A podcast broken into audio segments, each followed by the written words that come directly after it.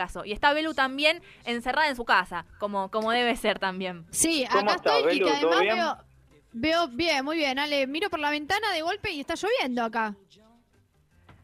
Por acá estoy viendo un atardecer, la verdad que hermoso. Está el, el sol cayendo, formando algunos colores puede nuevos en combinación con algunas nubes, así que de lo único que me puedo quejar es del frío. Un poco veraniega la, la música, ¿no? Creo. Claro. Cuando la escuchaba pensaba, quedó como, no sé, escucho eso y me imagino con una una camisa medio hawaiana, manga corta, un trago fresco en la mano y de repente este otoño, ¿no? Sí, nos cayó con, con de todo. Hace un rato, eh, mira, voy a comentar una, una intimidad. Belén Tenaglia dice, che, paren que me voy a dar una corrida eh, a sacar la ropa porque se largó a llover. Y decimos, acá no- nadie está lloviendo. O sea, se ve que cayó un chaparrón por ahí por, por Ituzaingó. Eh, o yo por acá, por Castelar, todavía no me enteré. También estoy No, bastante y- y no lejos le- de la lo- ventana. Lo peor, lo peor es que no levanté la ropa y ahora sí efectivamente está lloviendo. Bueno, clima loco y se vino el, el otoño con de todo, así que ¿qué, ¿qué le vamos a hacer? Del verano nos queda nada más que, que estas melodías, ¿eh? para sentirnos ahí un poco a tono. Eh, Ale, eh, hoy tenemos eh, una peli, El Ángel Exterminador, para comentar en el día de hoy. Así es, de, de Luis Buñuel. La semana pasada hablamos de, la novela Siempre es difícil volver a casa, ¿no? Y, y hoy vamos a hablar de que a veces lo difícil es salir de casa, justamente.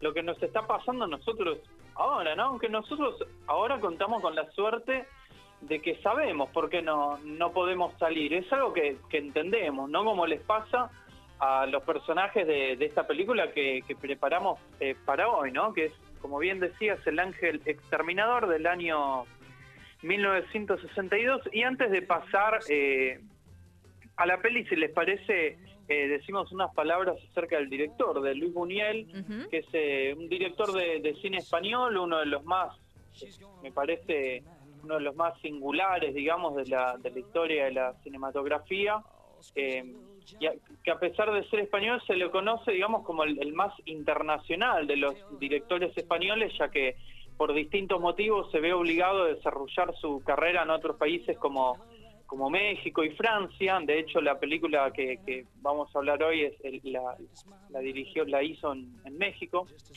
Y el, el principal, digamos, uno, el principal motivo de, de esto, quiero decir, quizás sea el, el exilio, el que se vio obligado por la Guerra Civil Española, aunque también hay que decir que se, eh, él se caracterizó por viajar desde, desde antes de la guerra, ¿no? Y que también llegó a filmar en, en su país natal, siempre atravesando problemas de, censura y demás, producto de, su posicionamiento político e ideológico y por meterse con temas sensibles, digamos, como la, la crítica al sistema establecido, a la burguesía y a sus valores, eh, a las instituciones religiosas. Y si hay una película que conjuga todos estos elementos, esa es justamente El Ángel Exterminador, que comienza, digamos, con un grupo de, de- de gente, unos 15 o 20, eh, uno se- se da cuenta rápidamente que son burgueses, digamos, de la, de la alta sociedad mexicana, que van a cenar a una mansión luego de ver todos juntos una, una ópera, una cosa así, y la cuestión es que llegan, bueno, comen, bailan, tienen sus charlas de, de, de burgueses, hacen su- sus cosas de burgueses y qué sé yo, la cuestión es que va pasando la hora, les agarra sueño y en vez de irse es como que se empiezan a poner cómodos y algunos se acuestan en unos sillones, otros en un, se acuestan en el suelo, se empiezan a poner cómodos y se quedan dormidos, ¿no? Algo totalmente insólito teniendo en cuenta lo- lo- los valores eh, o, o- la, la, etiqueta de, de estas eh, personas, ¿no? La cuestión es que al, al día siguiente se despiertan y se dan cuenta de que no, no pueden salir de esa habitación donde, donde estaban, que es el- un living comedor bastante grande, y que no es que no, no pueden salir porque de repente hay una puerta que no se abre, algo que, algo que está trabado, sino que hay un umbral, hay que separar el- este, esta especie de living comedor de, otro living más grande, eh, que no pueden atravesar. Eh, hay un motivo ahí in- invisible, incomprensible, eh, in- in- inexplicable, digamos, que no que no que no pueden atravesar y en, y en esta en esta mm, dificultad o en esta imposibilidad, digamos, eh, empiezan a empiezan a transcurrir los días y ellos eh, siguen ahí encerrados y de repente se quedan sin agua, se van quedando sin comida, se les empieza a romper la ropa, a, las mujeres se les desarregla el, peinado, el maquillaje, los hombres lo mismo con, con la ropa, y se empieza a ver un costado mucho más humano de, de, estos eh, de estos individuos, ¿no? Que parte de la película también es eh, reside, digamos, en en la, degrada, en, la degradación del comportamiento humano en situaciones eh, límite, ¿no? Y es una historia que, mm, que ha tenido y sigue teniendo muchas interpretaciones, muchas de las cuales, conociendo al autor y, su pensamiento, parten desde una concepción marxista de, la historia. Cuando, digo historia me refiero a la, historia de esta película, ¿no? No, no la historia en sí.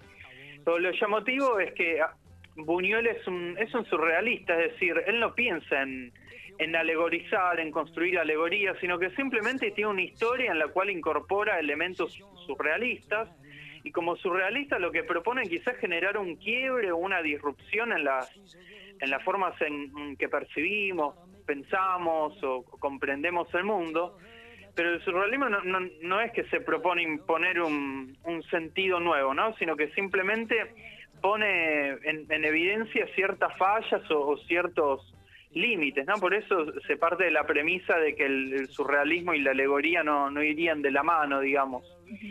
Y lo curioso ahora es, eh, ver que mm, en, la película el, surrealismo emerge como de forma metódica o medida, no es el, protagonista de todo el film como si quizás lo es en Un perro andaluz, que dicho sea de paso es la primera película que, hace Buñuel allá por el año 28, 1929, eh, por ahí, em, en la que el, surrealismo, digamos, atravesaba toda, toda la, película en todas sus dimensiones.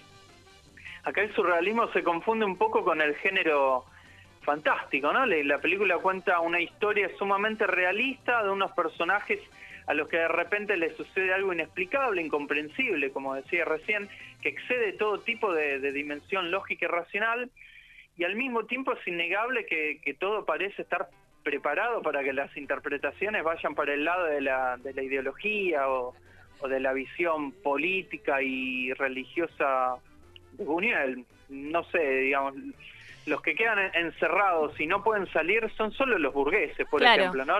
Los sirvientes y las cocineras y demás sienten la necesidad de irse de la casa antes de que comience la cena, una necesidad que obviamente tampoco pueden explicar. El, único que se queda de ellos es el, mayordomo, que es el que está como a cargo, digamos, de todo el equipo de trabajo, que a pesar de, ser mayordomo es también un es también un burgués, ¿no? Es como a mí me hacía acordar el personaje de Samuel Jackson en Django, ¿no? No sé si se acuerdan, eh, que desprecia a los negros y, piensa que está bien, que, es justo que sean esclavos. Y él mismo es un, negro, pero pero bueno. Bueno, y que y que muere y que muere en esa película como el resto de los blancos, ¿no? Eh, es también un poco un poco termina siendo parte eh, de, ese mismo grupo al cual se ve sometido, digamos. Un desclasado, básicamente un desclasado. Pero bueno, más allá de las interpretaciones que, que se puedan hacer, me parece que uno de los aspectos más destacados de, de la película radica en la forma en la que Buñuel logra ensamblar su costado surrealista con su visión particular de, de la sociedad. Y acá hay que decir que El Ángel Exterminador es una de las películas más propias de, de su obra, ¿no? Es una de las pocas en las que él tuvo libertad creativa casi total para, para hacerla. Y en ese sentido la, la carrera de Benuel es bastante heterogénea y en muchos casos está marcada por, por sus necesidades económicas, ¿no? El tipo, no sé, por momentos pasaba un, un mal momento, tenía que mantener a su familia y le ofrecían algo para, para hacer y lo hacía, más allá de que quizás no podía imponerle su, su sello autoral. Claro. Bueno, esta película sí cuenta con, con su sello autoral. Eh, Ale, me intriga eh, por ahí el nombre un poco en el marco de, la historia o, del argumento que nos contabas de, lo que iba la peli. Eh, sin spoiler, ¿se puede explicar un poco hacia dónde va el, título?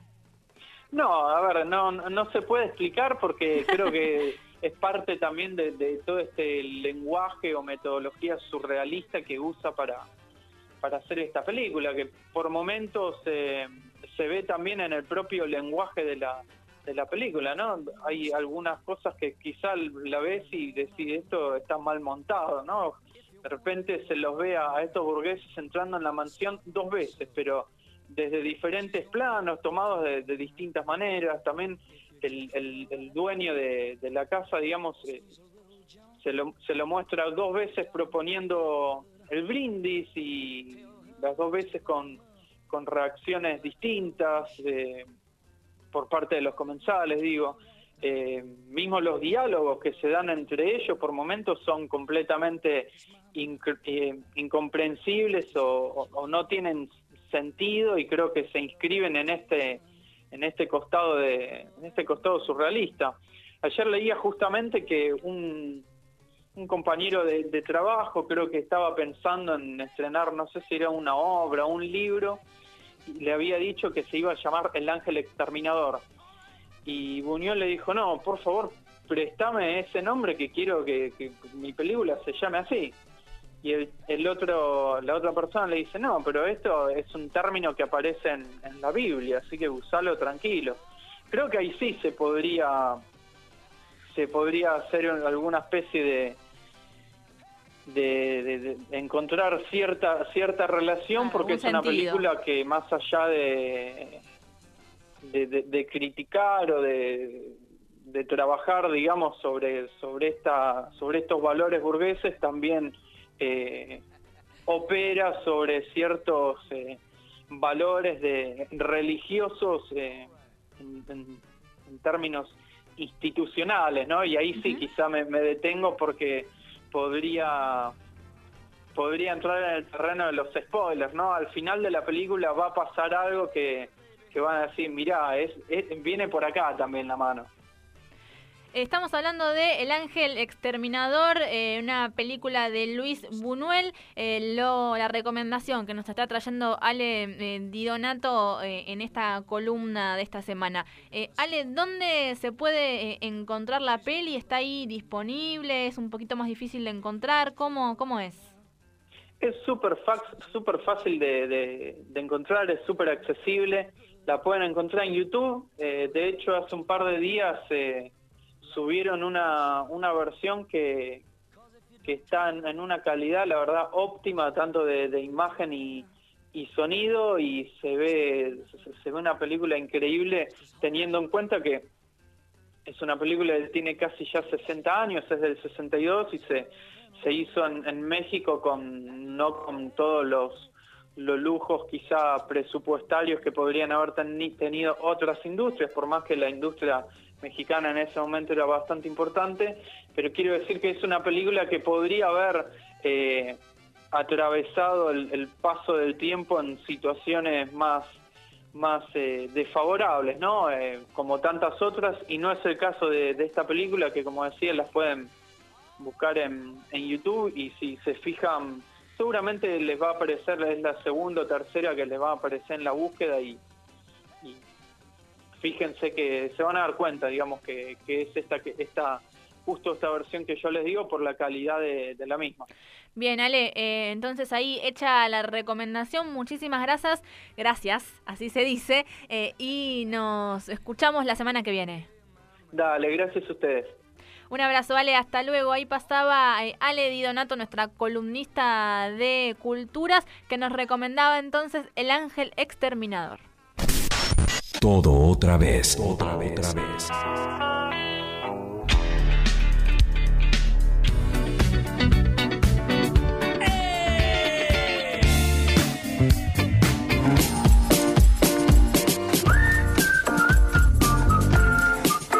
Radio sin tiempo. En tránsito.